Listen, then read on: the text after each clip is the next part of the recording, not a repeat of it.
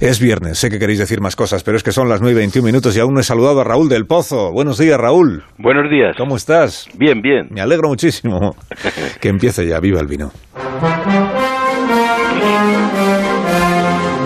La primavera se adelantó, iluminando los almendros. Los ruiseñores y los mirlos con sus conciertos anunciaron que la pandemia era menos mortal. Pero cuando iba a llegar el equinoccio, las mariposas dejaron de danzar y se torció la primavera. La invasión en Ucrania amenaza con la tercera y última guerra mundial, cuando en España todos los corceles de la crisis están desbocados. Guerra, inflación, desabastecimiento. Aparecieron los chalecos amarillos y estalló la huelga de transportes, con escasez en los supermercados. Las huelgas de transportes tumban gobiernos, recuerden Allende.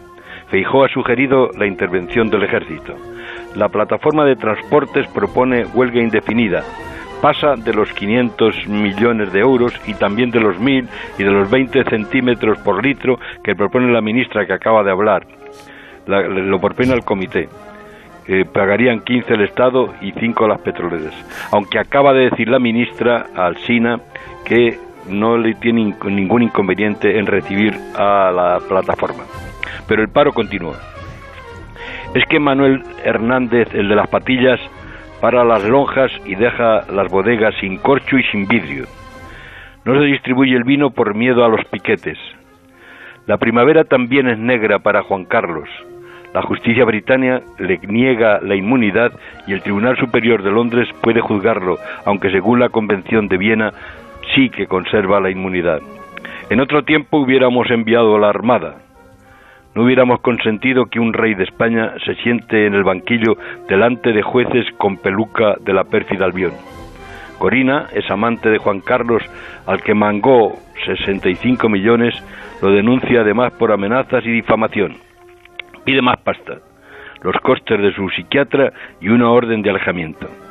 A Juan Carlos no le dejan ir a ver a sus perros a la zarzuela ni beber el vino de su bodega, y en Inglaterra hasta pueden guardarlo en la tierra de Londres. Dice el proverbio, querido Carlos, agua para los bueyes, vino para los reyes. ¡Viva el vino!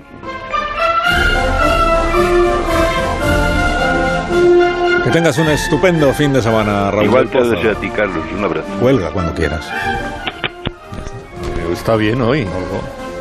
Colgado como tiene que ser. ¿eh? Siempre cuelga muy bien. No, no, hay días que no se nota no tanto, todo el ¿eh? mundo, no todo el mundo sabe colgar como, como corresponde. Tengo que hacer una pausa, ahora mismo os escucho. Más de uno. Onda Cero. Carlos Alsina.